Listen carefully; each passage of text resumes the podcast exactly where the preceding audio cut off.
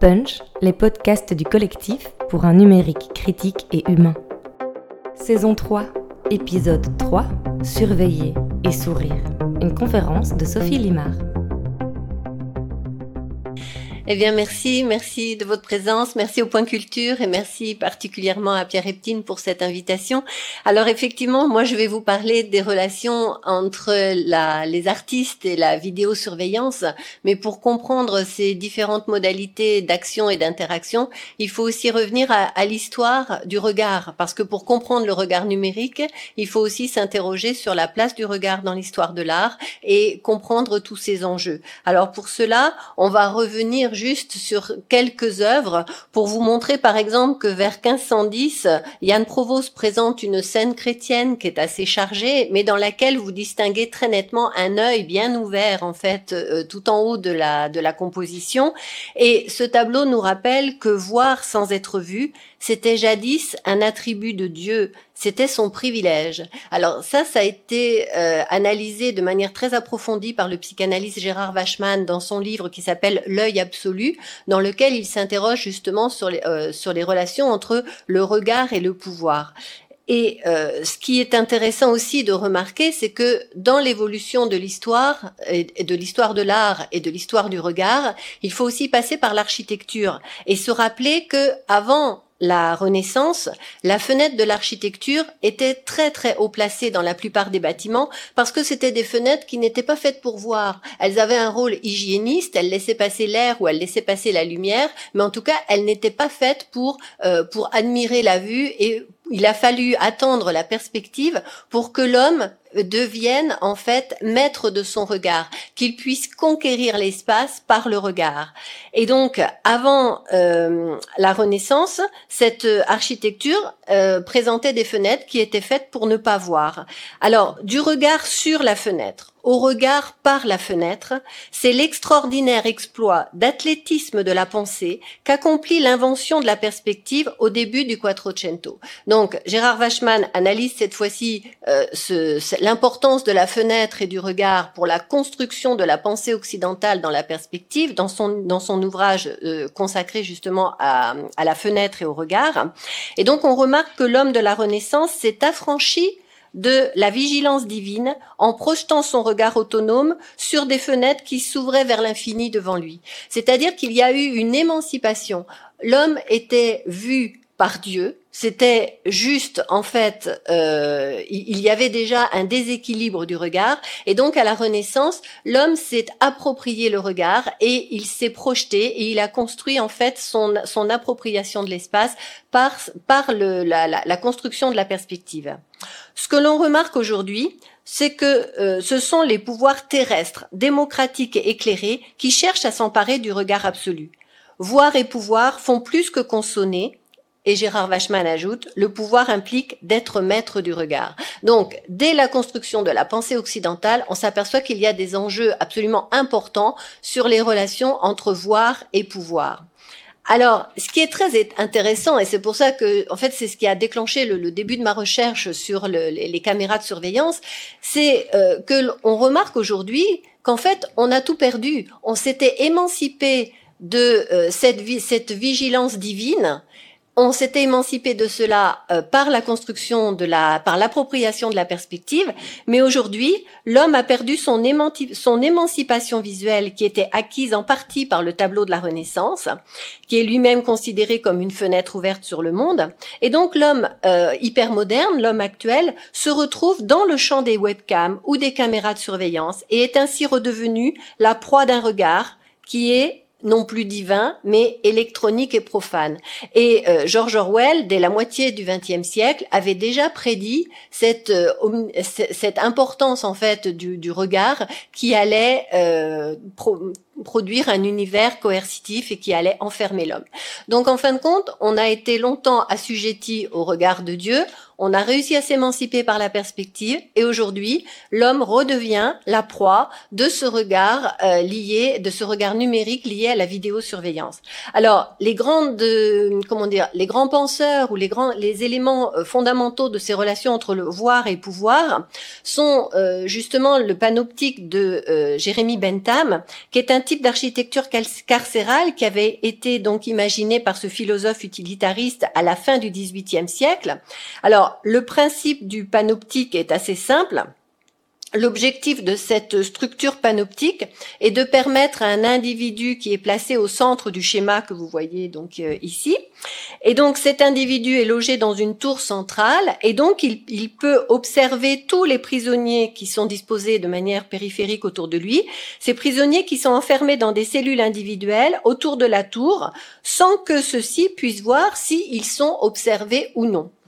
Alors, euh, Michel Foucault s'est intéressé de très près en 1975 à, au panoptique de Jérémy Bentham dans son essai donc euh, naissance de la prison surveiller et sourire et surveiller et punir que moi donc j'ai repris en surveiller et sourire puisque je me suis aperçu que les artistes faisaient complètement évoluer ce, ce concept et dans cet essai il, il analyse donc de manière très précise les relations entre voir et pouvoir. Michel Foucault a observé que les prisonniers du panoptique imaginés par Jérémy Bentham, ne sachant pas s'ils étaient observés ou non par les surveillants, modifiaient leur attitude et devenaient plus dociles face à ce sentiment d'omniscience invisible. Et donc, à l'instar du panoptique, l'individu hypermoderne, donc l'individu qui est euh, qui vit dans cette hypermodernité qui est euh, marquée par cette euh, omniprésence des technologies et de ce regard numérique, eh bien cet individu hypermoderne se retrouve assujetti à une vigilance numérique dont les modalités de, de réception se situent dans un ailleurs inatteignable et tenu secret. Il ne sait si les surveillants le guettent en permanence et cette potentialité d'observation par écran interposé est susceptible de modifier son comportement en le, rendant, notamment conforme aux attentes d'une société de contrôle. Alors, ce qui est intéressant, c'est de voir qu'on a un dispositif extrêmement coercitif au niveau du regard, qui est en train de se mettre en place et qui se rejoue à l'échelle de la planète Terre sur le principe du panoptique, avec le fait que on ne sait pas aujourd'hui si on est surveillé ou non.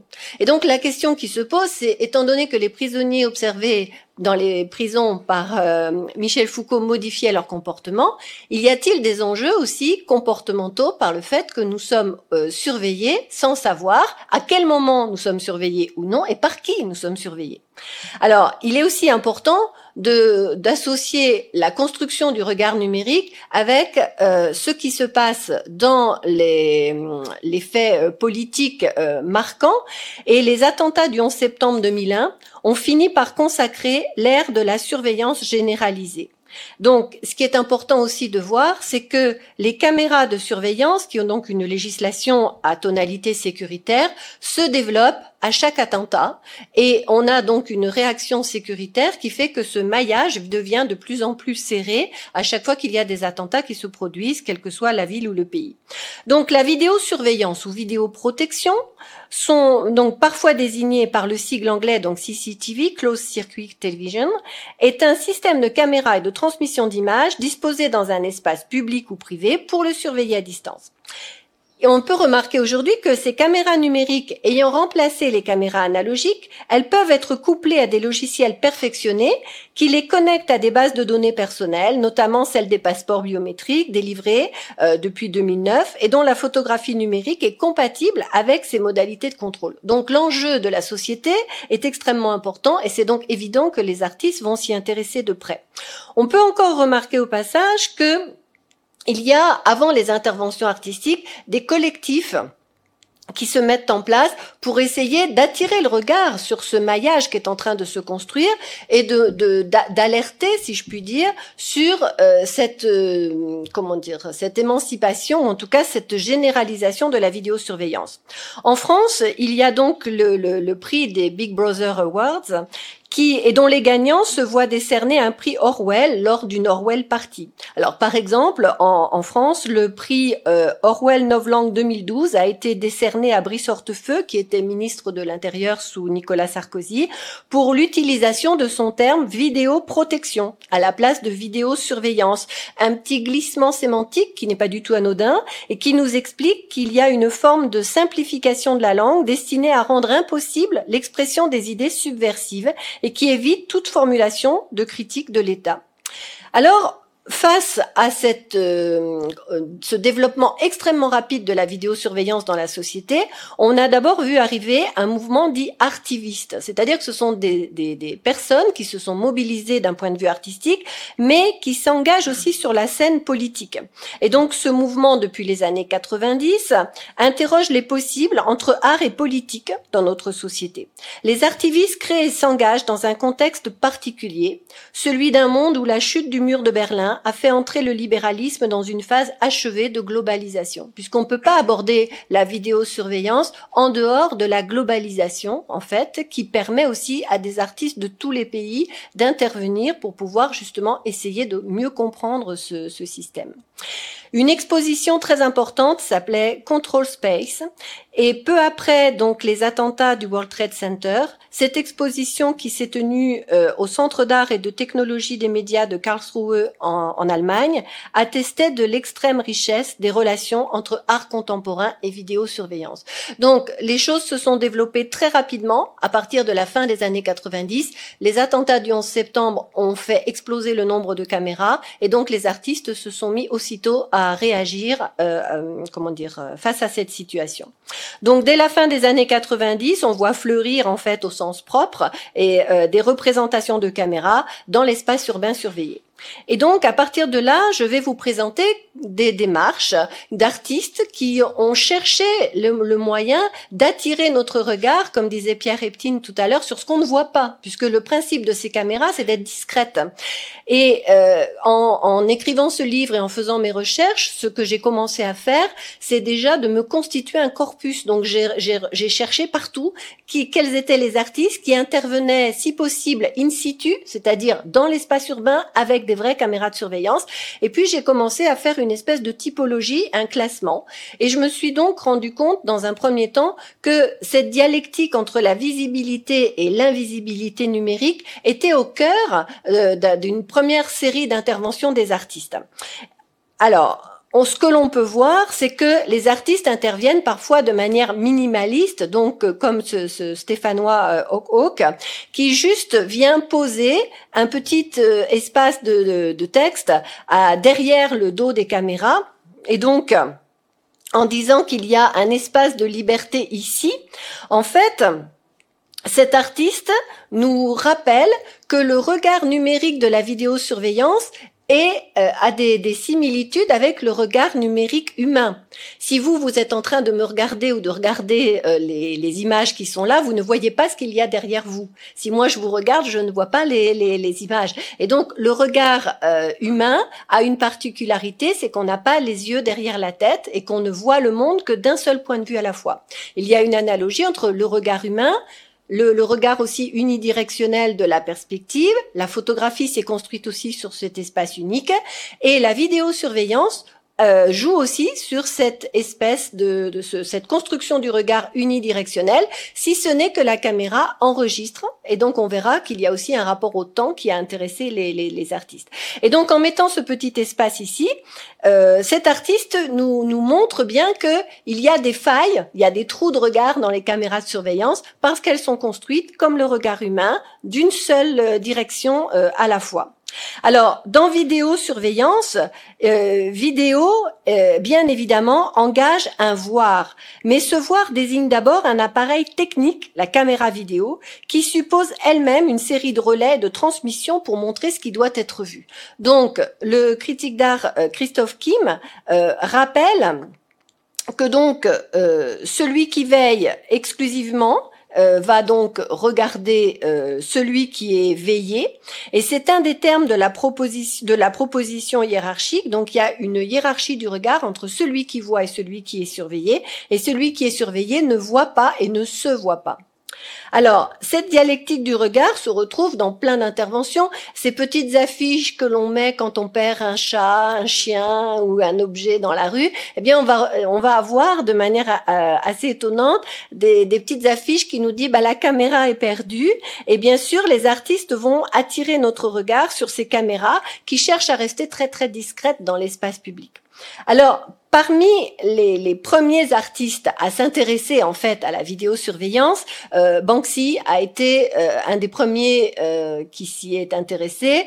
Peut-être justement parce qu'on sait toujours pas, il y a toujours une légende autour de l'identité de Banksy, mais on sait en tout cas que c'est un artiste britannique et que euh, la ville de Londres a été une ville extrêmement euh, réactive sur l'implantation des caméras.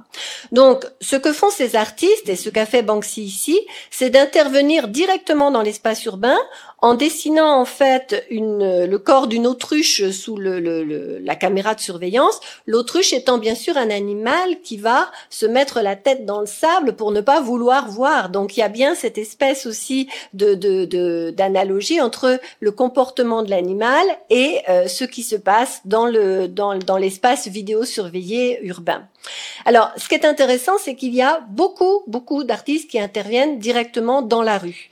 Pourquoi? Parce que euh, la sociologue Muriel Horry constate que les caméras sont bien acceptées dans les endroits anxiogènes, par exemple comme les parkings souterrains mais elles sont fortement contestées dans la rue. Pourquoi? Parce que d'un point de vue historique, ben, la rue est, un lieu emblématique de manifestation, de revendication, d'espace de liberté, et donc les, les, les, les, personnes ne supportent pas ou difficilement les caméras dans la rue parce que c'est une intrusion à un espace de, de, liberté. Alors Banksy intervient donc directement euh, dans les rues et euh, on voit ici que en 2008, il a représenté une fresque avec un, petit garçon qui est euh, en train d'inscrire euh, cette phrase extrêmement lisible en, lettres majuscules, donc One Nation Under CCTV, et il y a une mise en abîme avec ce personnage que vous voyez sur la gauche qui lui-même photographie ce, petit garçon en train d'inscrire cette scène. Alors, Christophe Kim rappelle que dans surveillance, le préfixe sur vaut à la fois comme une marque intensive et locative. Il y a renforcement de la veille et affirmation d'une position de supériorité. Alors, ce que l'on voit en fait dans la, la, fresque de Banksy, qui a été peinte dans le champ d'une caméra de surveillance, c'est que euh, cette euh, comment dire cette phrase rappelle en fait le serment d'allégeance que les, jeunes Américains vont scander face au drapeau des, États-Unis. On voit d'ailleurs que les couleurs de la fresque sont des couleurs bleues, blanches et rouges. Hein, donc on a vraiment aussi des, des, des, couleurs qui sont ancrées dans cette euh, euh, comment dire cette connotation à la nation. Et donc ce serment ce serment d'allégeance nous dit je jure allégeance au drapeau des États-Unis d'Amérique et à la République qu'il représente, une nation unie sous l'autorité de Dieu, indivisible avec la liberté et la justice pour tous. Et si on regarde attentivement, on voit que euh, le cycle CCTV a subrepticement remplacé le mot de Dieu dans la fresque de Banksy, peinte aux couleurs patriotiques du drapeau national américain. Et donc cette fusion ou cette confusion lexicale entre les regards divins et numériques atteste du passage d'une surveillance céleste à une surveillance numérique. On peut constater en fait aujourd'hui qu'on a un Dieu hyper moderne qui gère la circulation du regard à chaque intersection de notre univers contrôlé. Et euh, les artistes ont tout de suite repris cette, euh, cette relation entre le voir et le pouvoir en essayant justement de montrer quels sont les, euh, les, les, les, enjeux de comment dire euh, de, de, ces, de ces interventions. Alors sur un quartier d'un mur de Marble Arch, Banksy a poché en 2004 cette phrase bah, Qu'est-ce que vous êtes en train de regarder? C'est quand même la question qui est inhérente à la vidéosurveillance. Alors ce qui est intéressant ici, c'est de voir que les artistes, pour nous permettre de regarder le nombre de caméras. Je suis pas sûre quand vous vous promenez dans les rues que vous comptiez les caméras à chaque fois que vous vous baladez sur les trottoirs. Mais elles sont là.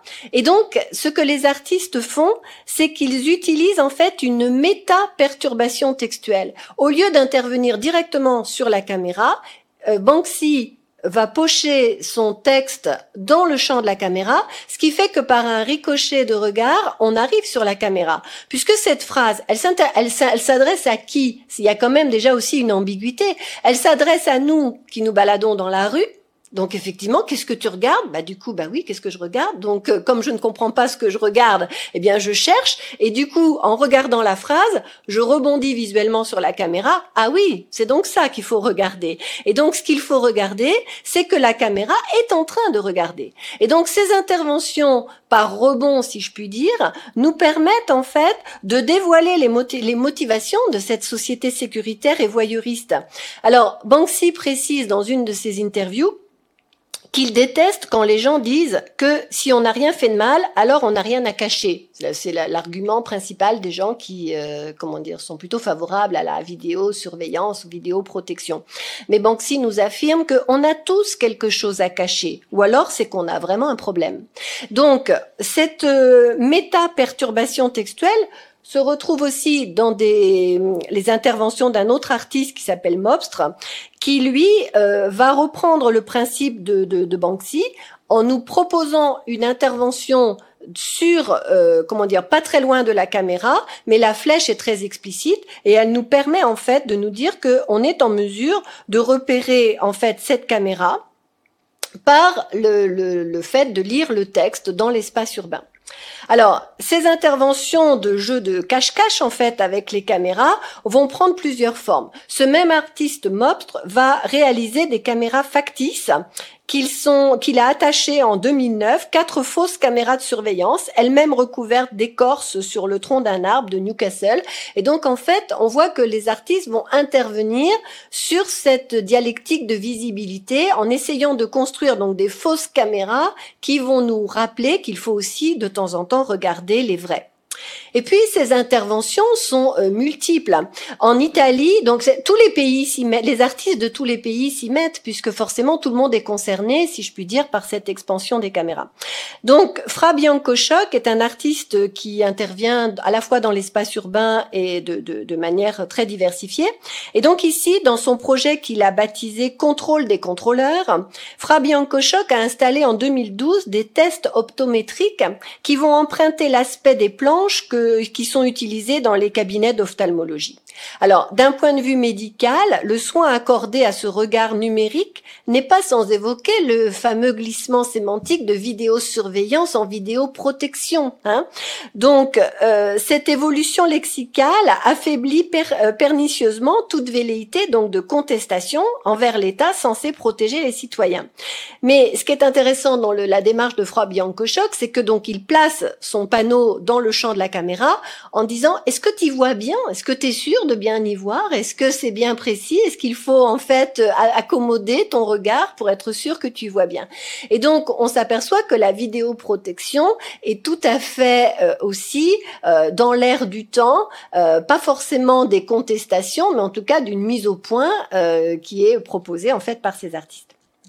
Alors, on a aussi des expériences de tourisme visuel, si je puis dire, et euh, euh, Renaud Auguste Dormeuil est un artiste euh, français qui a travaillé beaucoup sur euh, les caméras de surveillance parisiennes.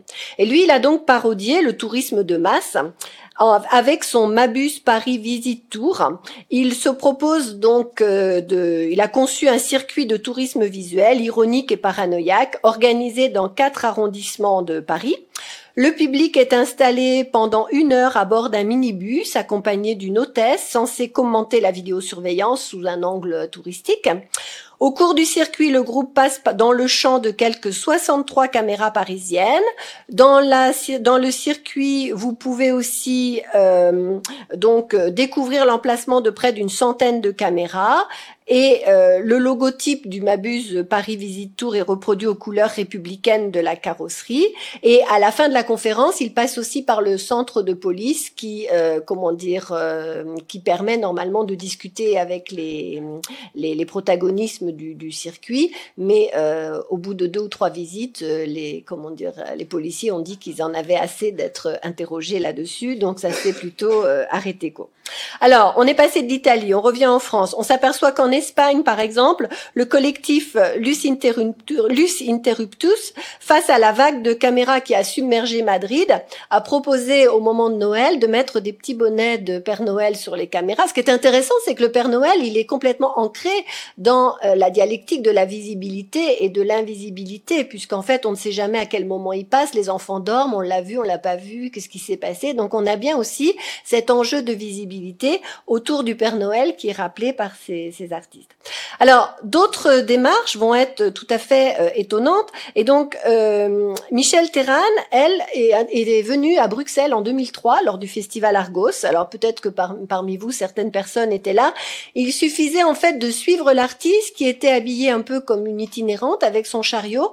Et elle, euh, elle avait donc son bras, bras droit équipé d'un scanner vidéo pour intercepter des images de caméras de surveillance et euh, lorsque la bande Wi-Fi était repérée, les spectateurs qui la suivent pouvaient donc observer ce qui se passait dans la dans la rue.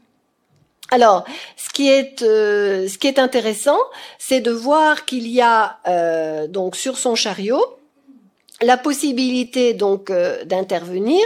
Et ce que fait Michel Terran, c'est qu'elle refait, elle fait redescendre au niveau de l'échange de regards urbains dans la rue, la vidéosurveillance qui normalement n'est pas accessible. Donc il y a ici une redistribution ou un rééquilibrage, si vous voulez, du regard avec ces personnes qui vont donc intervenir et euh, regarder ce qui se passe dans la rue.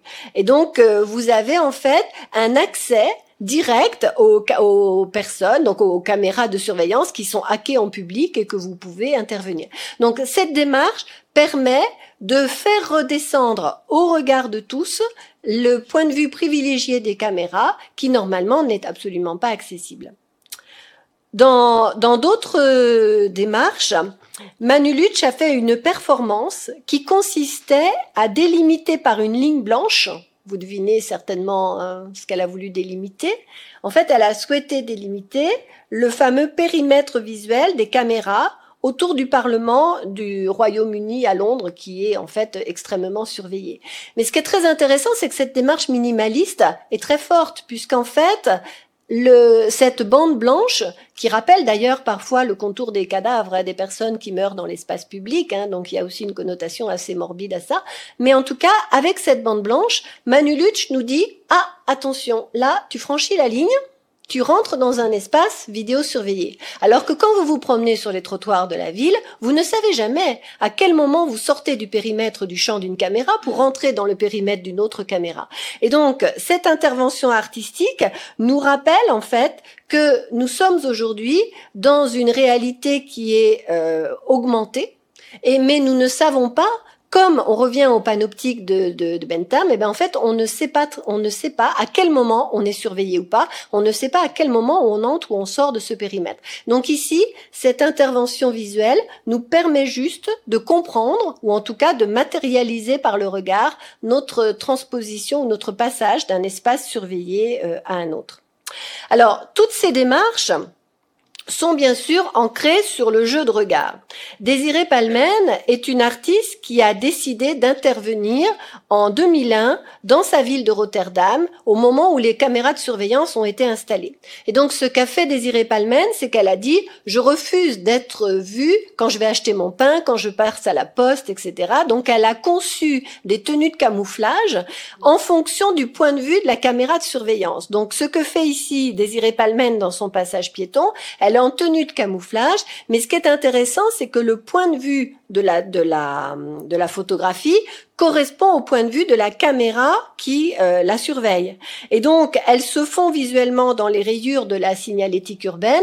Et ce qui est intéressant ici, c'est qu'elles travaillent sur le camouflage, donc sur l'effacement ou la disparition, pour mieux encore attirer notre attention sur ce, sur ce regard. Désiré Palmen a travaillé dans différentes villes, dont à Jérusalem, qui est une ville qui ne plaisante pas avec la vidéo de surveillance. Et donc, elle a réalisé aussi euh, différentes interventions. Alors, vous voyez que suivant le contexte de le, moment où la, la, la, prise de vue s'est faite, on peut avoir à gauche une, un contexte beaucoup plus sécuritaire, alors qu'à droite, ce n'est pas forcément le cas. Mais euh, dans une interview, euh, Désiré Palmen nous dit à Jérusalem, j'ai retrouvé cette confiance exacerbée dans la vidéosurveillance qui caractérise notre société occidentale. Je m'intéresse aux espaces publics et à leurs euh, règles cachées. Donc Désiré Palmen perturbe les frontières entre le monde et le sujet. Son intervention brouille au passage les limites entre réalité et réalité augmentée. Ce que Manu Lutsch tout à l'heure voulait justement nous montrer avec cette ligne blanche qui était euh, posée au sol. Alors, la plupart des artistes dont je vous parle sont euh, interviennent dans la rue, dans le champ des caméras de surveillance. Mais d'autres ont réalisé quelques interventions en installant des caméras de surveillance dans des espaces qui sont aussi euh, publics, mais comment dire beaucoup plus euh, discrets comme les, des, des, centres d'art ou des centres d'exposition. Et donc Sylvain Vrias a réalisé en 2008 une œuvre qui s'appelle Je suis toujours ici. Alors ce qui est très intéressant, c'est qu'il y a ici un décalage ubiquitaire perçu entre le réel et sa captation numérique. Et euh, il instaure en fait une béance entre ces deux éléments qui, perd, qui perd le spectateur. Alors le principe est simple. En fait, la caméra est cachée dans la pièce et donc les personnes qui entrent dans la pièce et qui euh, se tournent vers l'écran et qui repèrent qu'il y a une caméra, ces personnes-là vont s'effacer de l'écran. Alors, ce qui est donc vous voyez que la personne est visible, elle se tourne, elle repère la caméra et hop, elle s'efface.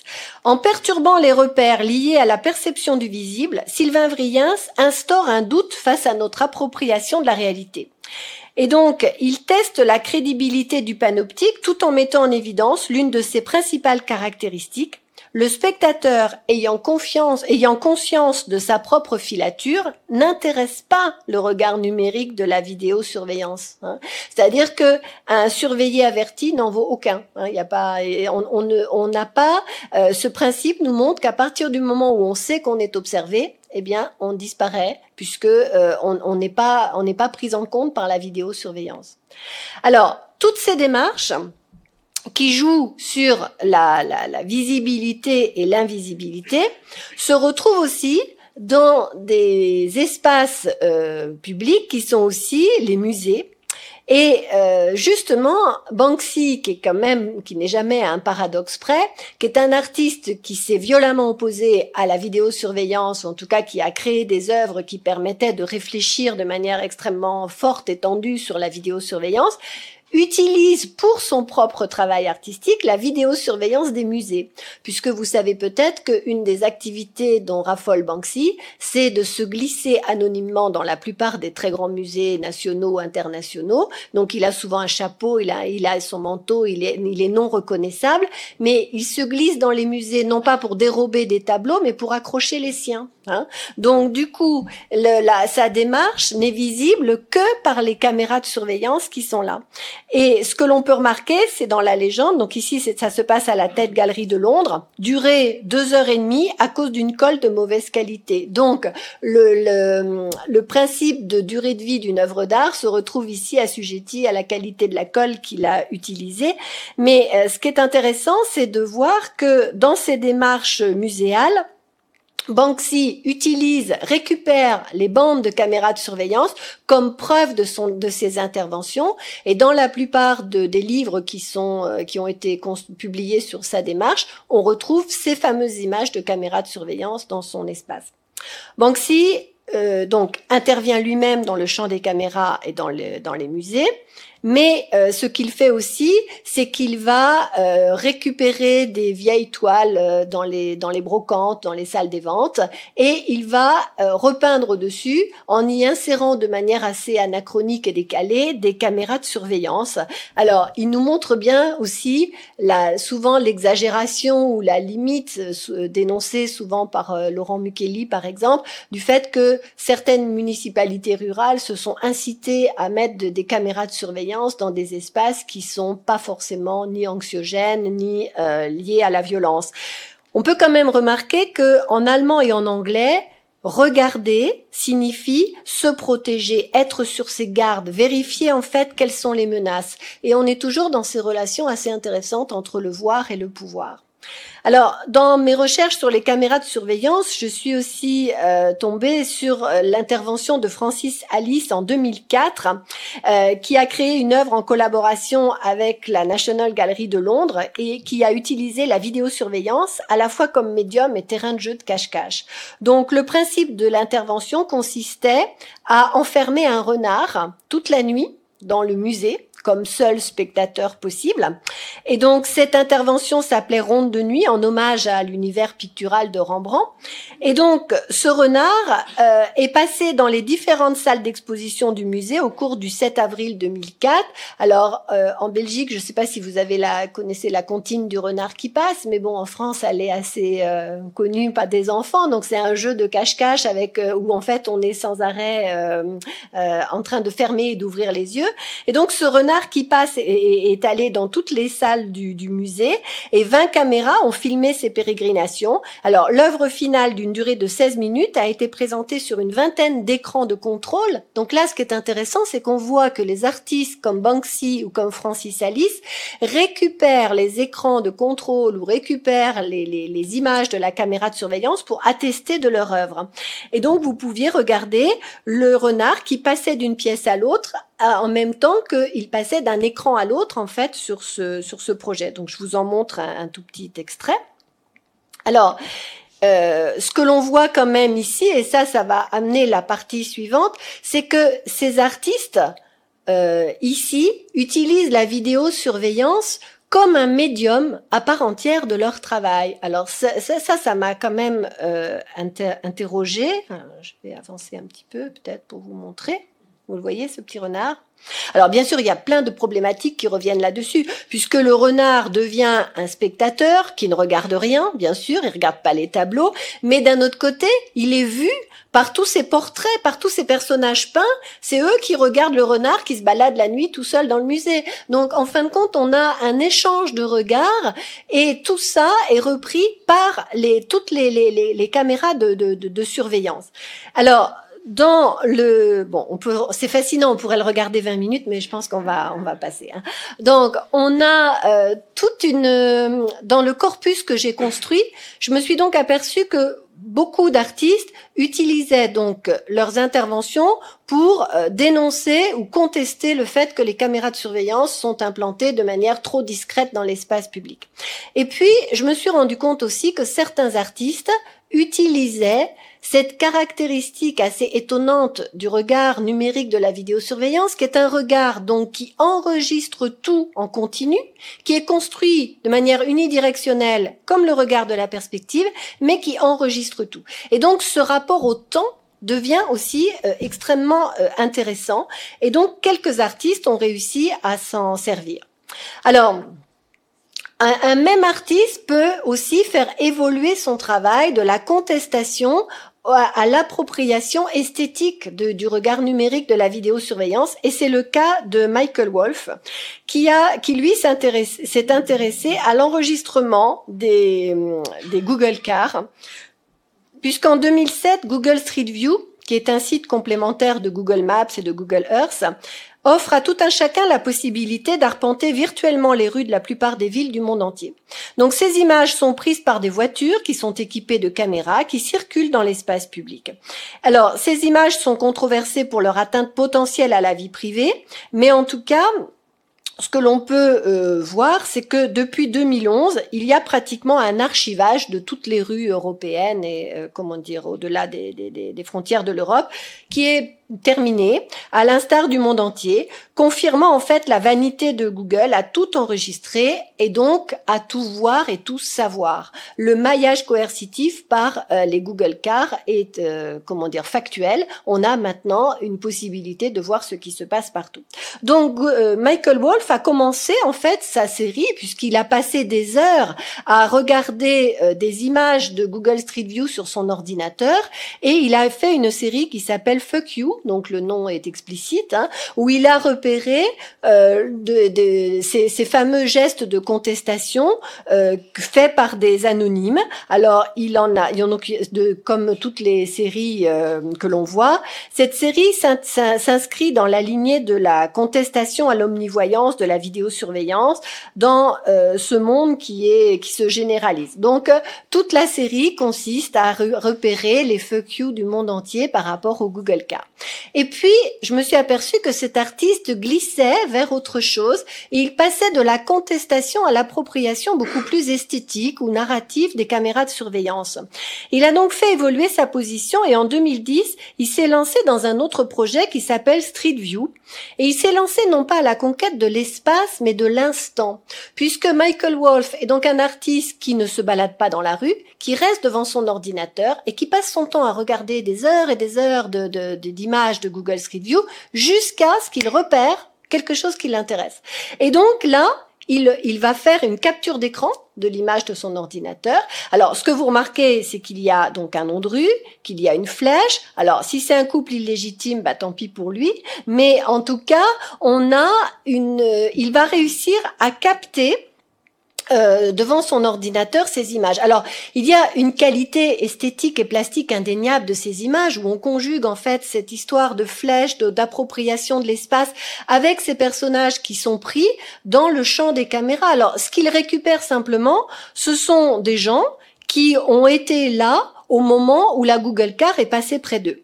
Alors, Michael Wolff a fait une mise au point que je trouve très intéressante sur ces images, puisqu'on lui a tout de suite dit, ah oui, mais vous êtes dans la contestation des caméras de surveillance. Il a dit, cette série a beaucoup été commentée à tort, je trouve, comme une critique de la vie privée menacée par Street View.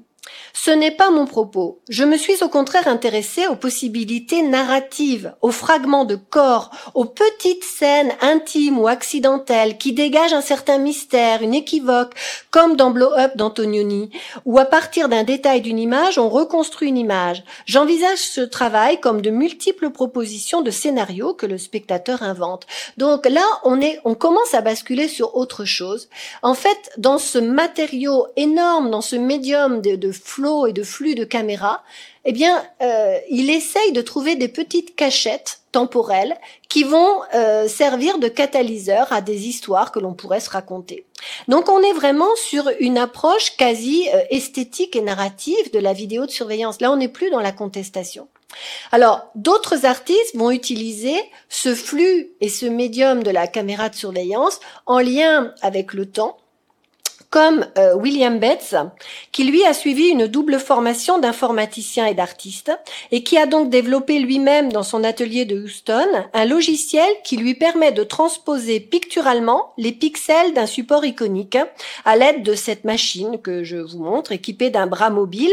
Donc le principe est simple, il rentre des images sur son ordinateur et la machine va euh, trans, euh, comment dire, transcoder un pixel en un point de peinture qui sera posé. Et euh, William Betts s'est intéressé à la, aux images issues de la caméra euh, surveillance qui ont cet affichage euh, de, de, de, chiffres qui nous montre bien que la caméra de surveillance est un enregistrement du temps qui va donc évoluer à la seconde près. Mais ici, ce qui est intéressant, c'est que donc il va reprendre ces tableaux avec cet affichage digital, mais en les peignant. Ce qui fait que dans une exposition de William Betts, par exemple ici, vous êtes dans une salle d'exposition, vous avez ces images picturales, ces peintures qui sont accrochées au mur comme la plupart des tableaux, et ce qui est assez amusant, c'est de voir qu'il y a toujours cet affichage digital qui est peint et qui donc est complètement décalé par rapport au fait que la peinture n'a pas besoin d'être affichée à la seconde près. Donc il y a une confrontation entre le médium de l'image numérique et le support euh, pictural de la, de la toile. Alors, dans le principe de, de, des artistes informaticiens, Stanza, comme William Betts, fabrique ses propres, ses propres logiciels numériques et lui va fabriquer des paysages de temps qui se présentent sous la forme de tirages photographiques de grand format, chacun étant composé de milliers euh, d'images issues de la vidéosurveillance, capturées et retravaillées par un logiciel informatique. Alors, ce que vous voyez ici, c'est une euh, transposition d'un comment dire euh, d'un mélange de d'un seul point de vue de caméra mais à différents instants. Et donc chaque timescape perçu pendant une durée déterminée et selon un point de vue unique offre une visualisation de la compression du temps. Alors là encore d'un point de vue euh, esthétique c'est tout à fait intéressant. Donc suivant l'enregistrement selon la durée de leur matériau qui n'est autre que le temps d'enregistrement, une heure, un jour ou une semaine, eh bien, on aura un timescape plus ou moins dense, puisqu'il y aura, si le temps d'enregistrement est très long, eh bien, on aura un maillage beaucoup plus, euh, beaucoup plus serré. Et donc, il va montrer cette euh, captation du temps des instants sous l'œil numérique de la caméra de surveillance. Alors, on voit qu'il y a euh, une volonté ici à s'approprier l'image de la, de la caméra surveillance de manière beaucoup plus euh, esthétique, en fait. Et donc, il réduit la fluidité de Chronos en une image fixe, juxtaposant sur sa seule surface plane le collage de milliers de moments différents, issus de l'unique point de vue de la caméra de surveillance. Alors, il a travaillé de deux manières. Soit une seule caméra et euh, brassage d'instants selon le même point de vue, ou alors, dans sa série sur les villes de Londres, il a fait le contraire. Il a pris un même moment, mais embrassant les points de vue des centaines de caméras qui sont au même moment en train de filmer la ville de Londres. Et là, il en fait un brassage ubiquitaire où vous pouvez avoir une vue complète de ce qui se passe dans la ville de Londres, embrassant tous les points de vue possibles. Alors, ces, ces œuvres peuvent être soit euh, retransposées en photographie, soit être mises aussi en forme vidéographique évolutive qui laisse percevoir l'enregistrement de la ville comme une entité physique en mouvement. Ce qui est intéressant avec cet artiste, c'est que l'on perçoit le pouls de la ville et que l'on voit en fait, on comprend ou on prend conscience visuellement que la réalité n'est pas fixe, mais que c'est un flux qui ne cesse de d'évoluer. Hein. Donc, cette œuvre est aussi accessible par voie numérique directe grâce à un logiciel qui offre à chaque internaute un accès en temps réel à l'œuvre en train de se faire. Dans la version Internet, vous aurez des points qui s'animent à certains endroits de la toile numérique, associés à l'écran de l'ordinateur, au gré des événements qui sont captés ou pas par la vidéosurveillance. Alors, dans ce registre aussi euh, esthétique, euh, David Rockby a réalisé une image qui s'appelle donc une machine pour euh, prendre le temps ou une machine pour prendre son temps. Il a été invité au Centre d'art contemporain de Oakville Gallery en Ontario et euh, le lieu lui a commandé une œuvre à partir de cette caméra qui est fixée sur le toit du centre d'art et la caméra balaye l'espace du jardin toujours sur le, même principe. Alors sur le comment dire sur le dans la même lignée que euh, ce que font euh, Betts ou Stanza, Rockby a donc enregistré pendant un an tout ce que la caméra a filmé. Ensuite, il a mixé ça également dans un logiciel informatique. Et ce qui est intéressant, c'est qu'il a fait varier les saisons. Et donc, vous avez une continuité du balayage de l'espace du jardin, si ce n'est que vous passez de l'hiver à l'été, vous repassez sur la neige, vous voyez la lumière. Donc, il a interverti des moments de saison différents. On a une continuité du balayage du regard avec une discontinuité du temps qui est marqué par la végétation différente.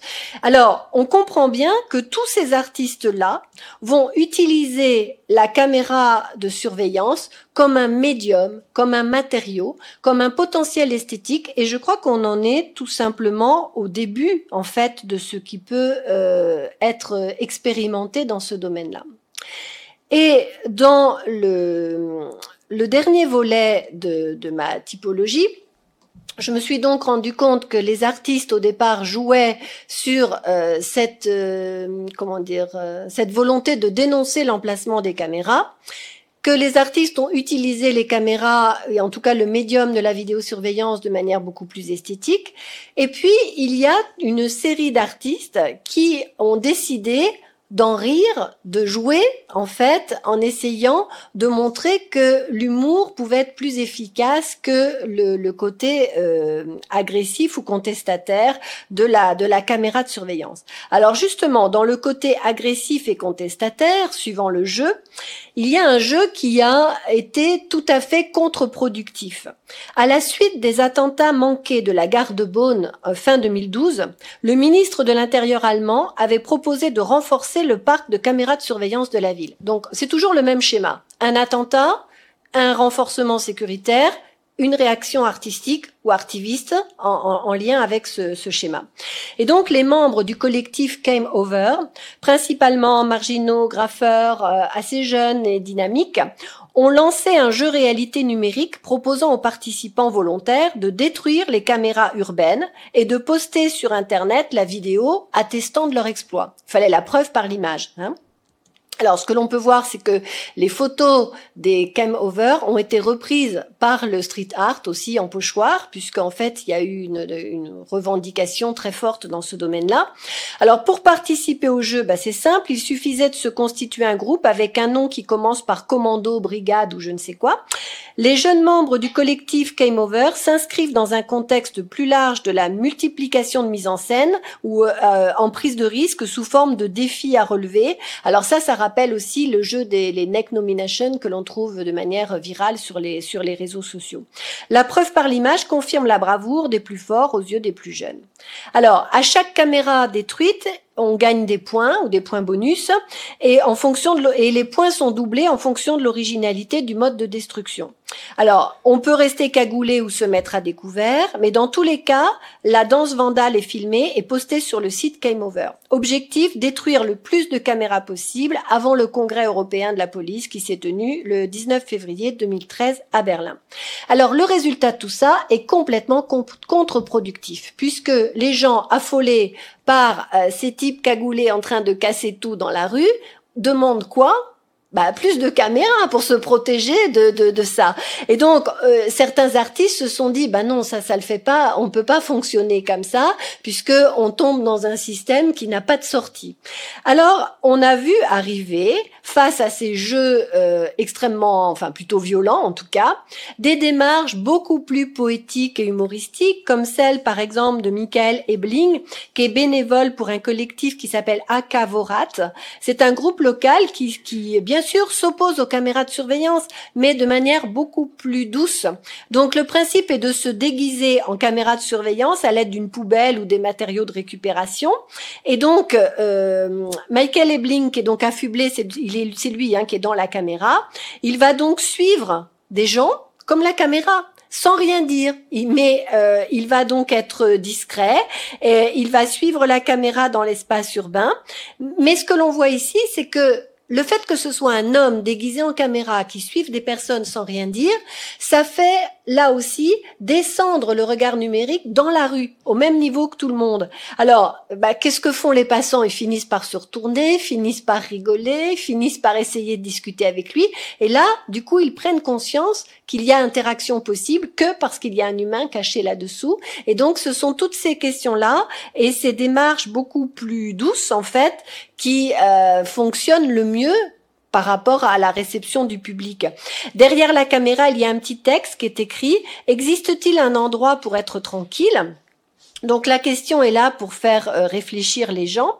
Et donc à l'opposé de la violence destructrice, destructrice du collectif Came Over, eh bien ce collectif permet un échange relationnel et donc il y a une interaction possible et donc une possibilité pour la personne qui est dans la rue de pouvoir jouer un rôle en étant reconnu en tant que tel. Alors, ces démarches plutôt, euh, comment dire, euh, souples et, ludiques vont jusqu'à fêter le centième anniversaire de George Orwell. Donc, le collectif néerlandais euh, Front 404 a décidé de décorer d'un chapeau les caméras de surveillance de la ville d'Utrecht en 2013 pour fêter l'anniversaire d'Orwell on voit que euh, il y a de nombreux créateurs qui s'éloignent de ces processus d'approche de la vidéosurveillance et qui l'abordent donc sous un angle essentiellement ludique. Alors, en créant la surprise, en, transformant en fait le théâtre des opérations en terrain de jeu et en désarmant par le rire. Donc, l'idée forte de ces de ces artistes, c'est d'utiliser le rire pour être le plus euh, crédible et, et accessible euh, possible. Alors, ce que l'on remarque aussi, c'est qu'il y a certains artistes ont repéré des analogies entre la forme de la caméra de surveillance et celle des oiseaux. Ces volatiles qui vont observer les passants en plongée, comme les caméras, et qui vont aussi surveiller si on ne laisse pas des miettes derrière nous, alors que la caméra aussi cherche à traquer toutes les traces que l'on a euh, derrière nous. Alors, le collectif donc de Front 404 va aussi euh, intervenir sur euh, ces caméras qui sont donc couplées. Donc on a une espèce de d'être hybride, hein, moitié numérique, moitié animal.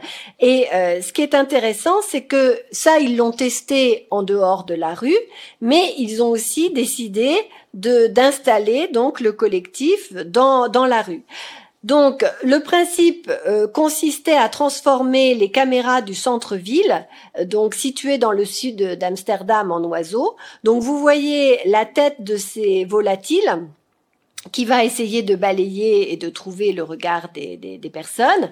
Alors, ces dispositifs de contrôle agissent comme des oiseaux qui nous voilà qui, qui cherchent à traquer nos, nos, nos, nos, traces et nos empreintes. Alors qu'est-ce qui se passe? Eh bien là, il y a des personnes qui vont essayer de regarder les caméras et donc en essayant de, de, en observant ces caméras transformées en oiseaux, il y a aussi à la fois un côté anxiogène, certes, mais aussi un côté ludique qui fait que on arrive à euh, essayer d'en rire ou en tout cas on repère davantage la, la, la caméra. Alors, ces artistes vont sensibiliser l'opinion publique sous un mode humoristique et ludique en mettant en évidence les analogies qui peuvent exister entre ces deux espèces biologiques et biométriques. Alors, bien sûr qu'on a des, connotations euh, Hitchcockiennes ou Foucaldiennes avec ces robots aviaires, mais ça donne quand même une espèce de fantaisie dans l'espace public. Et ce qui est intéressant, c'est qu'ils sont allés jusqu'au bout, c'est-à-dire que suite à cette expérience, les images ont été récupérées à l'intérieur et vous avez les mamans oiseaux qui vont donner à manger à leurs petits. Mais qu'est-ce qui est, quelle est la nourriture? Ben, ce sont nos les images des gens qui ont été capturés par la caméra. Donc ici, on a un renversement des, des, des comment dire des rôles avec les personnages qui ont été filmés, qui se retrouvent de l'autre côté de la cage et qui se voient en train d'être donnés comme nourriture aux petits. Et donc ici, on a euh, une mise en scène ludique et absurde qui interroge la frontière entre les espaces libres et les, espaces contrôlés. Alors, dans toutes ces démarches euh, artistiques, il y a euh, bien sûr le, le, le, collectif de des surveillances caméra players qui sont euh, des comment dire des artivistes euh, américains qui ont monté ce qu'on peut appeler un véritable théâtre de vue. Alors depuis 1990, ils montent des pièces de théâtre jouées in situ dans la rue dans le champ des caméras de surveillance. Alors leur répertoire va de Uburoy à George Orwell. Hein. Donc euh, d'entre Orwell et, et, Alfred Jarry, on voit bien le ton de leurs interventions. Chaque scène commence par la formule ⁇ Nous savons que vous nous regardez ⁇ Alors le théâtre des surveillances caméra players soulève un questionnement sur la place de l'acteur et du spectateur. Alors, les membres du collectif peuvent intervenir seuls. Alors, ils ont le principe rappelle les, cartels du cinéma muet. Donc, ils sont quelques-uns à transporter leurs affiches directement dans le champ des caméras. Et ce qui est indiqué sont souvent c'est des petits schémas grossiers ou du texte qui nous dit tu as bien vu que je suis en train de faire mes courses, tu vois bien que je suis en train de manger quelque chose donc, on a en fait cette interpellation du, regard par le texte. Et donc le 4 mai 2002, Bill Bond, qui est un comment dire un des membres du collectif, a décidé de jouer une pièce qui s'appelle Amnesia, donc sur l'amnésie, sur un trottoir de Times Square à New York. Alors le principe est simple, l'acteur est en scène, face au champ de la caméra, il a ses panneaux, il va multiplier en fait les, panneaux euh, en abîme. Et là, ce qui est intéressant, c'est qu'il est en train de faire descendre le regard numérique de la vidéosurveillance au niveau de la rue, puisque euh, ce qui se passe, c'est que des gens vont passer à côté de lui regardez, c'est un peu comme le méta-contrôle que l'on a vu tout à l'heure, regarde ce qui se passe sur le panneau en disant mais que fait ce type dans la rue? Du coup, ils vont tourner le regard et s'apercevoir qu'il y a la caméra qui est en train de les filmer. Et du coup, il y a une prise de conscience puisque les gens qui marchaient tranquillement dans la rue à côté de lui se disent ah ben oui, du coup moi aussi je fais partie de la pièce, moi aussi je fais partie du jeu. Et donc cet activisme théâtral régule de façon équitable le partage du visible en esquissant une ébauche de construction identitaire, puisqu'en fait chacun peut observer à nouveau qu'il est perçu dans le regard de l'autre. Et Nicole Aubert nous dit que être, c'est être perçu. Je ne suis rien si l'autre ne me perçoit pas. Et ce qui est intéressant, en fait, dans ces jeux orchestrés par ce, théâtre de vue, c'est que euh, sans intégrer la présence de ces dispositifs qui le surveillent, il n'y a aucune possibilité pour le sujet de se considérer en tant que tel. Si je ne sais pas que je suis surveillé, je ne peux pas jouer un rôle. Et euh, Erwin Goffman, qui est donc un sociologue de l'école de Chicago, nous le dit bien dans le côté euh, interactionniste. Dans la société, je suis toujours en train de jouer un rôle dès que je m'adresse à quelqu'un. Et en, en, prenant conscience que je joue un rôle, je m'affirme en tant que sujet. Or, si dans la rue, je ne sais pas que je suis surveillé, je ne peux pas jouer le rôle et donc je suis objectivé. Je suis un objet, mais je ne suis pas un sujet. Donc ces jeux de théâtre de rue sont à prendre au sérieux puisqu'en fait ils nous montrent en fait qu'on est dans un questionnement identitaire extrêmement fort.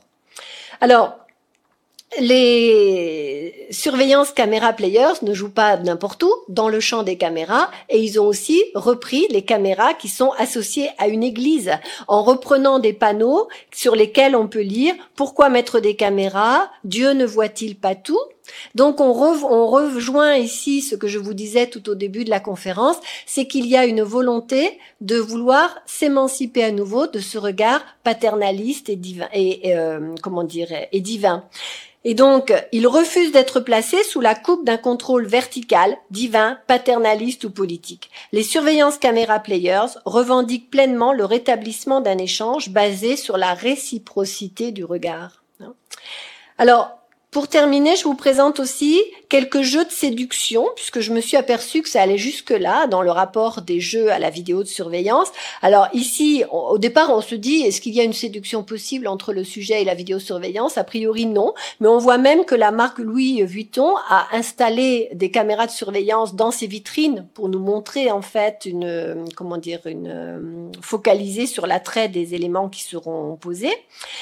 Et puis, un artiste comme Jill Walker a euh, aussi déplacé ça dans des jeux de séduction à connotation plutôt sexuelle. Donc, dans ce pole dancing de Sexy CCTV, il a conçu des robots à échelle humaine à l'aide d'objets recyclés et il les a mis en scène. Et donc, en fait, il s'agit de deux robots danseurs qui sont qui entourent un disque jockey qui est réalisé à l'échelle humaine et commandé par ordinateur avec des petits moteurs d'essuie-glace. Donc, il y a un côté un peu bricolage dans son histoire, mais qui est assez intéressant. Ce qui fait que euh, les robots sont installés dans l'espace public, mais il y a, euh, comment dire, euh, il a vidé la caméra, la tête de la caméra de son dispositif d'enregistrement pour y installer une caméra, une, comment dire, une luminosité extrêmement forte. Donc du coup, on a une inversion des regards. Nous, quand on regarde on est confronté au voyeurisme de ces robots danseurs qui eux-mêmes nous éclairent en retour. Et euh, ce qui est intéressant, c'est de voir qu'il y a toujours un lien entre la vidéosurveillance et la lumière, puisque euh, des sociologues comme Laurent Muchelli dit que dans certains endroits, si les rues étaient correctement éclairées, il y aurait peut-être pas besoin non plus d'autant aussi de caméras de surveillance. En tout cas, selon l'artiste, la luminosité des rues parvient tout aussi efficacement que la vidéosurveillance à réduire le taux de criminalité dans les villes, d'où l'association de l'une et de l'autre.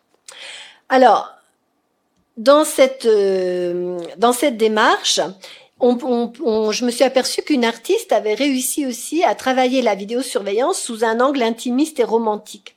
Jill Magid élabore des interactions avec la vidéosurveillance par écran superposé. Vêtue d'un vêtement rouge bien visible, cette artiste américaine a passé 31 jours à Liverpool, une des villes britanniques les plus contrôlées par des caméras, suite à des débordements notamment répétés de ses supporters de football. Dans, le sillage de son intervention à Amsterdam, elle va donc euh, s'installer dans la ville de Liverpool et se faire filmer par euh, les 200 caméras de la ville où on la repère à chaque fois avec son manteau rouge. Alors en Grande-Bretagne, en l'absence d'une demande de récupération, les images de contrôle ne sont conservées que 31 jours avant d'être effacées des fichiers numériques de la police. D'où l'idée de l'artiste d'intervenir 31 jours dans la ville. Une loi britannique précise que si un individu accepte de remplir un formulaire administratif et demande l'accès à ces images tout en indiquant ce qu'il faisait dans le champ visuel des caméras et en envoyant une photographie personnelle accompagnée de la somme de 10 livres, la police est contrainte de conserver ces preuves visuelles pendant sept années dans un fichier spécifique nommé Evidence Locker, d'où le titre de l'œuvre de Jill Majid. Et donc, elle a fait tout le processus et elle a donc euh, décidé d'écrire aux surveillants pour réclamer son, ses images. Mais ce qui est intéressant, c'est qu'elle a rédigé ces lettres comme des lettres à un amant, à un amoureux, donc cher surveillant, et elle lui explique avec moindre, avec beaucoup de détails assez sensuels ou intimes elle était, ce qu'elle faisait.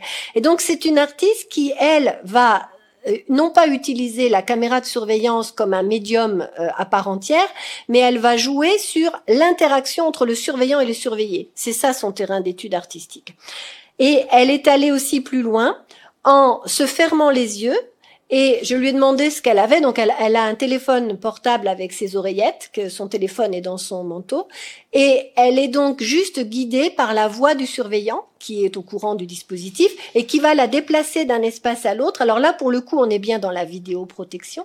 Et donc, elle se déplace dans la ville où il lui dit, attention, ne traverse pas, fais comme une, une, aide à quelqu'un qui serait aveugle ou malvoyant.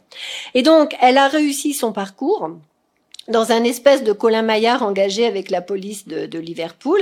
Et elle est donc à la fois dans l'espace du jeu et dans le monde réel.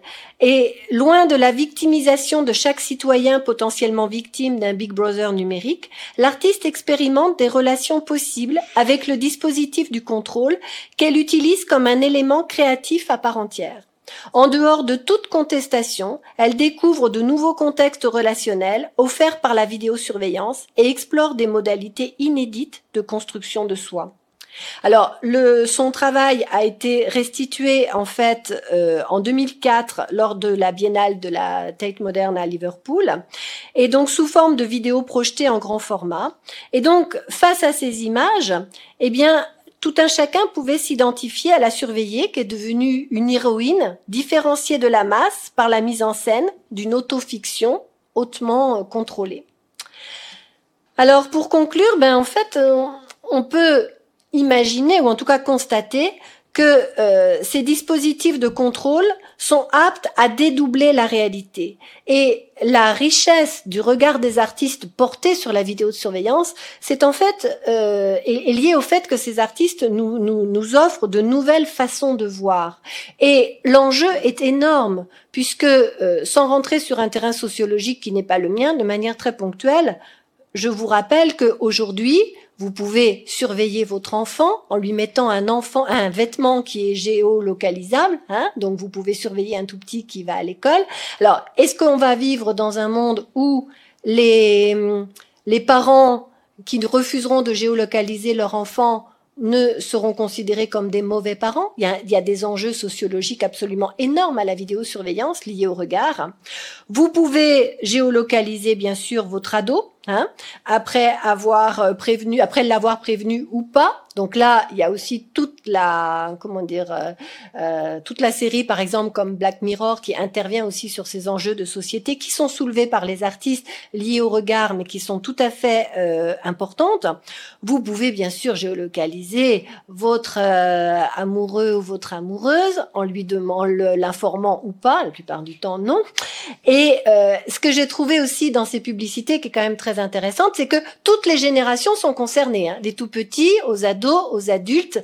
Et aujourd'hui, on, est, on a encore un glissement sémantique supérieur, c'est-à-dire qu'on est passé de la vidéosurveillance à la vidéoprotection, et là maintenant on arrive dans la vidéo-bienveillance pour le maintien du pour le maintien à domicile de, de nos aînés.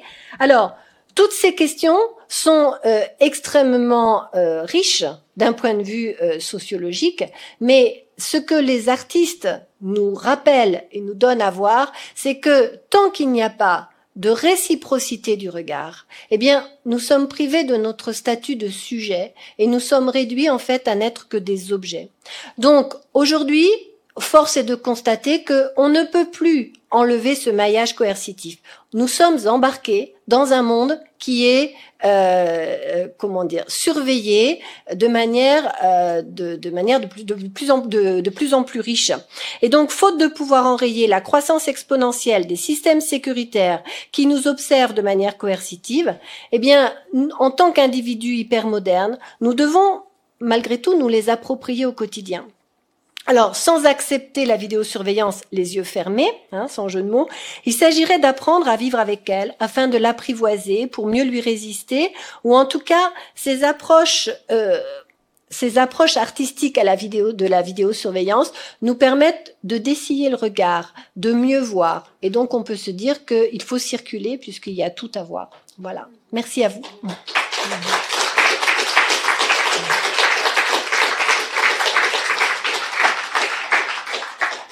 Merci beaucoup.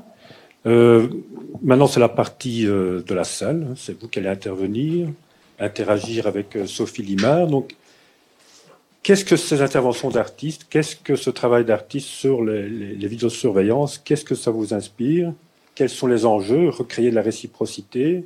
Alors, il, y a, il, y a, les artistes. Alors ici, il y a des opérateurs culturels. Comment eux voient cette, cette évolution et comment leur place aussi en interaction avec les artistes pour cet enjeu de, réciprocité. Là, j'oriente les choses, mais vous pouvez aussi poser toute question à, la conférencière du jour sur les pratiques, sur euh, les réflexions autour de ça. Qui commence la partie euh, participative, inclusive? Oui, merci pour votre intervention. C'était vraiment très intéressant. Et euh, je me suis demandé si dans votre enquête, vous vous étiez intéressé euh, à tout ce qui est euh, utilisation de la vidéo et de ce type d'image au cinéma ou de fiction et dans le cinéma documentaire. Alors oui, mais disons que le corpus était tellement vaste que euh, pour le livre Surveiller et sourire, je me suis intéressée en, priorité aux artistes qui euh, interviennent sur les caméras dans la rue. Mais ce que l'on peut voir, c'est qu'il existe aujourd'hui euh, des interventions extrêmement intéressantes de films qui sont tournés uniquement avec des caméras de, de, surveillance. Et vous avez aussi des il y a j'ai vu récemment un court métrage donc là j'ai oublié le nom euh, en euh, je l'ai pas tout de suite, mais c'est un court métrage euh, espagnol, je crois, qui fonctionne sur le avec un scénario de deux euh, surveillants de parking qui communiquent en fait euh, chacun l'un avec l'autre puisqu'ils se croisent. Il y en a un qui vient surveiller et l'autre repart, se, repart chez lui. Et en fait, ils interviennent de manière en dansant. Donc c'est un court métrage qui fait de la place aussi à la danse contemporaine. Chacun va danser à l'intérieur du parking et va dire à l'autre regarde la caméra numéro tant que je te laisse là. Et donc ils vont finir par s'apprivoiser et créer des relations par caméra de surveillance interposée. Là encore, c'est une approche extrêmement poétique dans un lieu qui est pour le coup très anxiogène du parking souterrain avec les caméras. Donc il y a des expériences cinématographiques très riches qui sont aussi en train de se développer dans ce domaine. Oui, bien sûr, il y a beaucoup de choses. J'avais aussi une autre remarque. Euh, J'ai l'impression que la, la vidéosurveillance telle qu'elle s'illustre comme ça, c'est quelque chose qui, qui euh, fait presque partie du passé et qu'aujourd'hui, euh, la surveillance s'exerce plutôt sur des corps disloqués, c'est-à-dire par les traces qu'on laisse avec nos machines, euh, les, nos données euh, sur Internet ou euh, oui. notre téléphone. Et c'est plutôt ça aujourd'hui qui, qui est, je veux dire, le, au centre de, de l'attention plutôt que les bonnes vieilles caméras qui sont encore euh, repérables et, et visibles d'une certaine Mais façon. euh, les, ces, ces, ces, principes de caméra qui sont liés aussi au, à la reconnaissance euh, des, des, passeports, à la reconnaissance biométrique, font que, de toute façon, le, ça va très très vite. Hein. C'est vrai qu'on a, a l'impression déjà de quelque, quelque chose presque obsolète. Quand euh, j'ai construit ce livre, il y a déjà trois ans, On est dans des, comment dire, euh, ce sont des, des, interventions qui se développent à toute vitesse en essayant de suivre aussi le développement de la technologie. Mais c'est pour ça que j'ai cité la série Black Mirror tout à l'heure, puisque Black Mirror nous projette dans un futur proche lié aux nouvelles technologies. Et on sait par exemple aujourd'hui qu'en Chine, si vous vous comportez pas très très bien, vous ne pouvez plus prendre les transports en commun. Et tout ça, on a en fait une surveillance euh, euh, qui n'est plus que de la surveillance des corps, je suis absolument d'accord, mais je crois qu'il fallait en passer par là pour comprendre aussi jusqu'où fonctionne la, ou, en tout cas les maillons qui vont s'ouvrir dans les nouvelles modalités de surveillance. Effectivement, on surveille les traces, on surveille les miettes, on surveille les passages, et euh, mais les oiseaux du collectif euh, Front 44, 404 nous montrent bien aussi cette euh, cette capacité de la surveillance à vouloir récupérer les miettes, un peu comme les traces aussi qu'on laisse derrière soi. Donc, euh, c'est, ce sont des démarches qui évoluent très rapidement parce que euh, on a une avancée technologique qui est aussi euh, très rapide. Absolument. Bonjour, merci pour votre intervention. je me demandais si vous, dans votre travail, vous avez aussi étudié tout ce qui est à trait, on va dire pas à la surveillance centralisée, mais on va dire au côté euh, permis aussi par une nouvelle technologie de surveillance des uns des autres. Surveillance n'est peut-être pas le bon mot, mais le fait de pouvoir être beaucoup plus, euh, de, dévoiler beaucoup plus de soi et de voir beaucoup plus des autres à travers les réseaux sociaux, etc. Et notamment euh, à des phénomènes comme le, ce qu'on appelle le social cooling, donc l'idée qu'on va adapter son comportement non pas parce qu'il y a quelqu'un qui peut-être nous regarde du haut d'une tour, mais parce que tous nos amis, tous nos contacts, etc. regardent ce qu'on poste sur les réseaux sociaux, etc. Et donc ce côté de modifier son comportement inconsciemment par rapport au regard des autres et pas forcément au regard d'une autorité.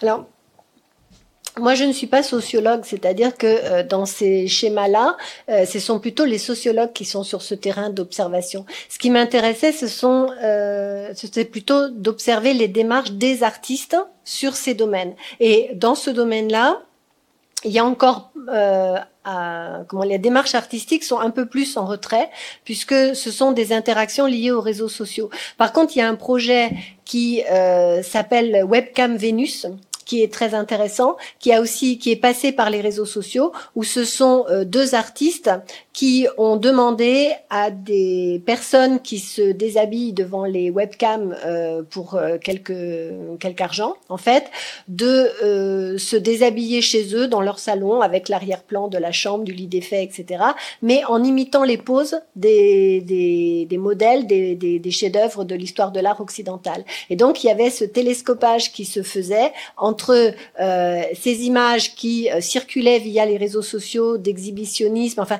Serge Tisseron parle aussi d'extimité. Aujourd'hui, ce que l'on fait, c'est qu'on essaie de euh, se montrer pour exister. Et donc, on a un, un besoin, en fait, d'être toujours perçu dans le regard de l'autre. Et donc, dans ces démarches-là, on était à la fois dans les réseaux sociaux, dans cette espèce d'interaction du regard, mais aussi dans un lien avec l'art, et notamment avec l'histoire de l'art, où on retrouvait, par exemple, la, Vénus de Botticelli, euh, mimée par un, comment dire, euh, soit un travailleur du sexe ou une personne qui se déshabille en fait en ligne, mais avec l'arrière-plan de la chambre des fêtes, du lit des fêtes. Donc il y avait un télescopage entre euh, les images du quotidien et le, décalage de l'histoire de l'art qui véhicule beaucoup sur les réseaux sociaux.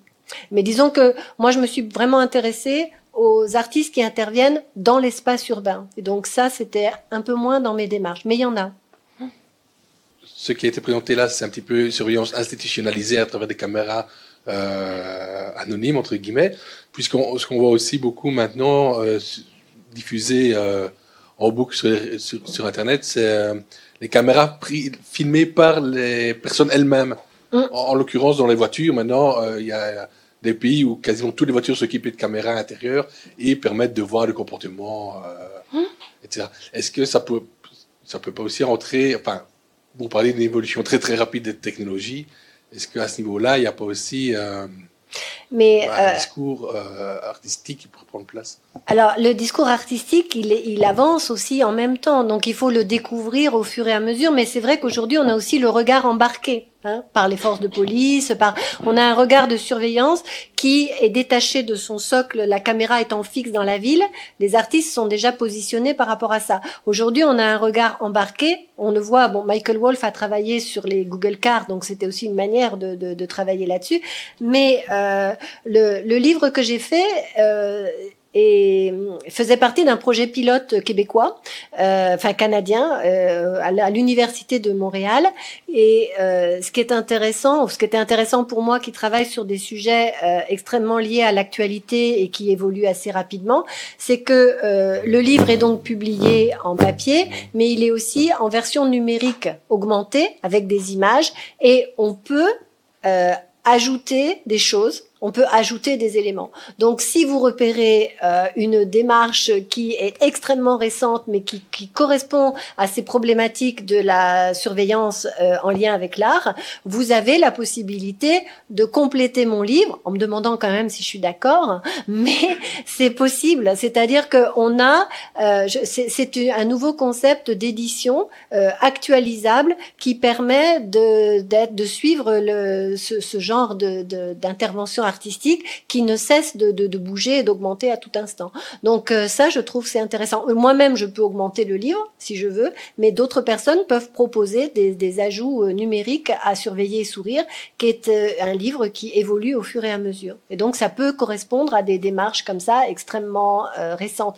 Mais la plupart des artistes ont quand même commencé à réagir par rapport aux caméras fixes. Là, il faudrait écrire un deuxième livre peut-être sur euh, toutes ces nouvelles modalités d'intervention, mais il faut attendre que le corpus soit quand même un peu plus étoffé pour pouvoir euh, prendre du recul dessus, l'analyser et en dégager une certaine typologie d'action. Pour l'instant, on n'en est pas encore là. non? Oui, ju- juste une petite réflexion que je me faisais à- à- suite, suite à votre exposé sur ces euh, innombrables images qui sont prises et en, par principe regardées par personne, sauf si événement il y a ou il y a eu, événement qui peut être simplement le renvoi du, du regard, quelque chose qui attire l'attention. Et donc, est-ce que c'est pas une manière euh, euh, de, de à l'encontre de cette idée de, de, de bienveillance ou de sécurisation, en fait, c'est, c'est, c'est- cette surveillance n'est là que pour prédire le passé et donc n'a, n'a, n'a- et, et conserver la trace. On fait la critique euh, suite aux attentats euh, de, de rajouter plein de plein de caméras. En fait, ça ne permet pas d'éviter l'attentat. Ça permet peut-être de faciliter euh, après l'enquête et de, de, de, trouver ce- et de retrouver des traces. Mais donc il y a est-ce qu'il y a un quelconque aspect prédictif de ces caméras? Est-ce que c'est pas juste euh, euh, juste euh, une manière de, re- Alors, de, re- de Là, retrouver le c'est- passé tout- toutes ces questions-là sont analysées par un sociologue qui s'appelle Laurent Mucchielli, qui s'interroge sur euh, la justification des caméras. Est-ce que la caméra sert à quelque chose ou pas? Parce qu'il y a un enjeu financier phénoménal aussi par rapport à ça. Moi, c'était pas forcément mon propos, puisque moi, je me suis intéressée aux, aux relations des artistes à la caméra. Par contre, ce que j'ai observé, c'est que il y a une réminiscence de ce qu'on appelle les vanités dans la peinture et dans l'histoire de l'art. Une vanité, c'est un tableau qui nous rappelle notre condition d'humain dans le à quoi bon, à quoi bon vouloir connaître toutes les tout ce qui est euh, comment dire euh, publié dans le monde, à quoi bon vouloir euh, par exemple résister au temps en sachant que nous on va rester sur terre que 90 années ou plus si tout va bien? Et donc la vanité, c'est ce qui nous permet de, de de, de réagir face face au temps qui passe. Et donc, j'ai l'impression que ces démarches artistiques nous rappellent que la vidéosurveillance est elle-même assujettie à la vanité, puisque euh, moi-même dans la rue où j'habite à Pau, il y a une caméra de surveillance qui a été installée sans qu'on me demande mon avis, juste en face de chez moi. Il y a eu un problème une fois. Je, du coup, je me suis dit tiens, c'est intéressant. Donc, je suis allée demander aux policiers si euh, on pouvait repérer les personnes qui étaient venues qui avaient dégradé des choses. Ils m'ont dit ouh là là, mais non, c'est déjà effacé parce que c'était euh, dix jours après et donc c'était aussitôt effacé. Donc on a une idée que tout passe dans un espèce de puits sans fond et euh, ces démarches artistiques nous rappelle aussi la, vacuité de la caméra de surveillance qui ne peut pas bien sûr prédire, mais qui n'enregistre pas tant que ça, puisqu'en fait le flot d'images va disparaître au même temps, enfin au fur et à mesure qu'il est euh, enregistré. Mais cette notion de vanité, elle est très présente aussi dans l'histoire de l'art occidental. Merci. C'est une petite remarque. Euh, en fait, ça me fait penser tout d'un coup à, à l'usage qu'on fait euh, de quand on étudiait la balistique. Euh, quand parce que bon, le regard, comme il est unidirectionnel, hein? il y a toute une dimension qui existe aussi dans la balistique. Ça me faisait penser quand euh, euh, le, film JFK, ou je pense quelque chose comme ça, où on essayait de voir d'où venait le tir, où était le, le, tueur, et puis ensuite travailler sur le thème. Or, les, les, caméras de surveillance, en fait, sont aussi très utilisées dans le monde militaire.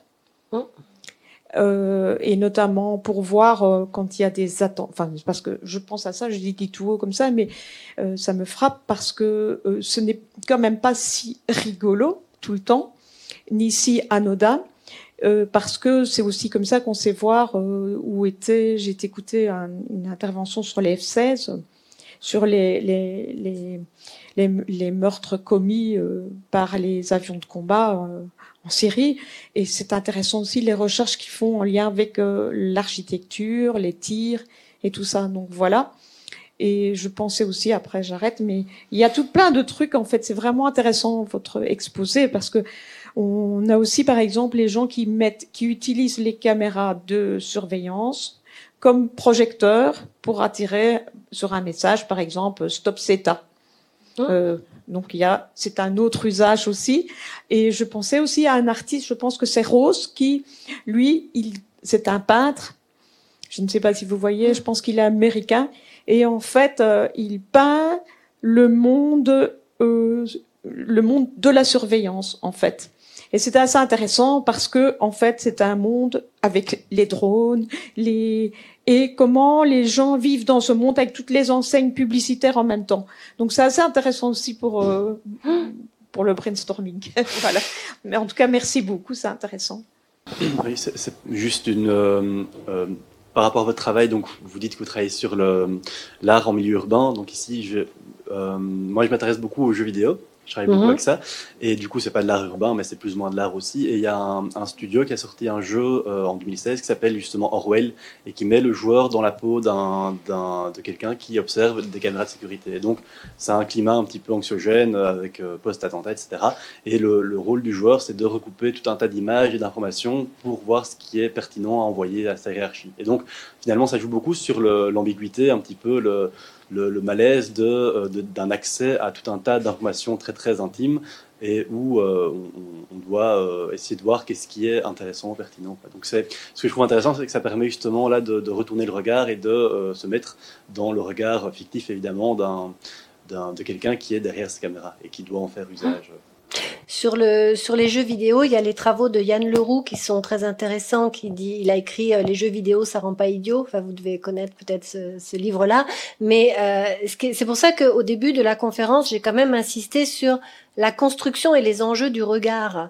Parce que euh, ce qui est quand même euh, important, c'est de s'apercevoir que le, la, la, perception du regard, ou en tout cas la réciprocité du regard, est chevillée à l'affirmation identitaire. Et euh, le, le, problème de la vidéosurveillance, s'il y en a un qui peut être en tout cas vu de manière globale, c'est que on n'a pas de construction identitaire possible tant qu'on ne sait pas si on est vu et si on ne peut pas échanger avec la personne en face.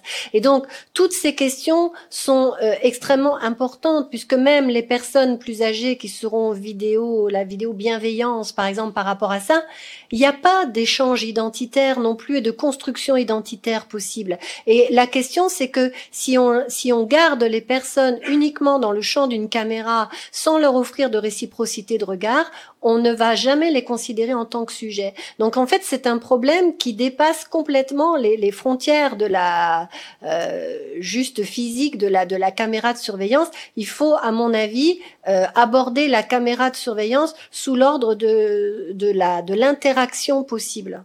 Et dans les jeux vidéo, euh, toutes ces questions-là sont aussi très intéressantes puisque dans un jeu vidéo, on a un changement de point de vue en permanence.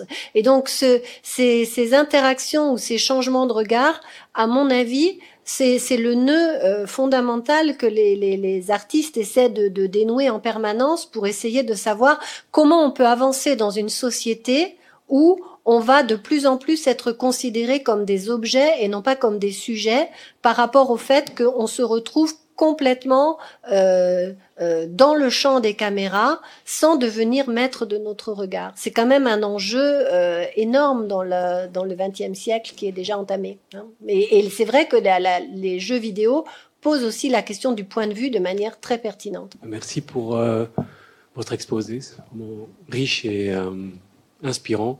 J'ai tellement de questions, en même temps, il y a tellement de peu de temps. moi, ce qui m'intéresse, c'est justement comment les, regards se croisent et comment des regards qui observent euh, des objets, euh, ces regards sont observés par euh, des, regards sensibles et créatifs qui reformulent finalement un phénomène qui est globalisé et qui est oppressant, qui d'une certaine manière euh, empêche une créativité. Donc euh, moi ma question c'est est-ce que vous voyez une, façon d'inverser ce, ce, processus? Et je trouve que la démarche que vous faites en, montrant le regard des artistes euh, qui recréent justement à travers l'humour un regard sur cette société qui est hyper contrôlée euh, est, est, est, fascinante. Donc, euh, est-ce que vous voyez hein, comment ça pourrait basculer vers plus de créativité? Ben, en fait, moi, je, comme je m'intéresse aux démarches artistiques euh, et pas, euh, comment dire, en, en tant que je suis chercheur en esthétique et théorie de l'art. Donc en fait, comme je ne suis pas sociologue, je me suis, j'ai considéré que les démarches artistiques étaient mon terrain d'expérimentation. Mais euh, malgré ça, je, j'interroge aussi, par exemple, mes étudiants qui ont une vingtaine d'années ou plus, en leur disant mais est-ce que ça vous dérange d'être filmé dans la rue? La plupart me disent non. Alors je me dis bon ben il y a, y a, on est, on est, on, la démarche artistique est quand même importante parce qu'elle permet de lutter contre cette banalisation du fait d'être vu. C'est pas la banalisation du regard, c'est la banalisation du fait d'être vu. Et euh, je me dis peut-être que c'est une génération qui a été échographiée et qui déjà été observée avant même d'ouvrir le, le, le, les yeux sur le monde. Donc tout ça, c'est Gérard Vachman qui le dit dans son livre sur l'œil absolu. Donc moi, je ne cherche pas forcément à modifier les choses et j'aurais aucune prétention à ça. Par contre, je me dis que en, en partageant des démarches artistiques, j'essaye de, euh, de, de, lancer des, des, des questions. C'est-à-dire que à travers c'est la, la, découverte de ces, de ces démarches artistiques, tant mieux si vous dites que vous ressortez avec plein de questions. C'était le but de la conférence. C'est-à-dire que euh, ces artistes-là, moi, je vous ai donné une possibilité d'interpréter leur travail, mais c'est d'une richesse absolue parce qu'en fait, il y a toujours euh, des, des, des, tensions qui se créent entre les relations entre le voir et le pouvoir. Et euh, tant qu'il y aura des artistes qui vont travailler là-dessus, c'est c'est la preuve que c'est cette relation, enfin en tout cas cette appropriation du regard numérique, c'est un enjeu majeur de la société dans laquelle nous vivons. Les artistes contemporains s'intéressent à ce qui se passe aujourd'hui. Et donc, euh, il y a beaucoup d'artistes. Moi, quand j'ai commencé mon livre, j'avais deux, trois démarches comme ça qui m'intéressaient. Mais plus, je me suis dit, ah, mais il y a ça, et puis il y a ça, et puis il y a ça. Et je me suis retrouvée avec un corpus qui était quand même très riche. Et ça m'a, ça m'a interpellée et presque rassurée en me disant, bon, bah voilà, les, artistes contemporains sont là-dessus. Et, et c'est tant mieux parce que euh, il faut qu'on se pose les questions maintenant. Je, je cherche même pas à avoir un discours pour ou contre la caméra de surveillance. C'est pas ça l'enjeu le, le, de ma conférence. C'est de montrer que euh, ces questions-là sont des questions fondamentales dans la société dans laquelle nous nous vivons, dans laquelle nos enfants grandissent, nos petits enfants vont arriver, et il faut se poser ces questions-là aujourd'hui, il me semble. Et les artistes nous aident. C'est simplement ça. Voilà, nous allons conclure ici, et je vous remercie tous et toutes pour votre attention et votre participation.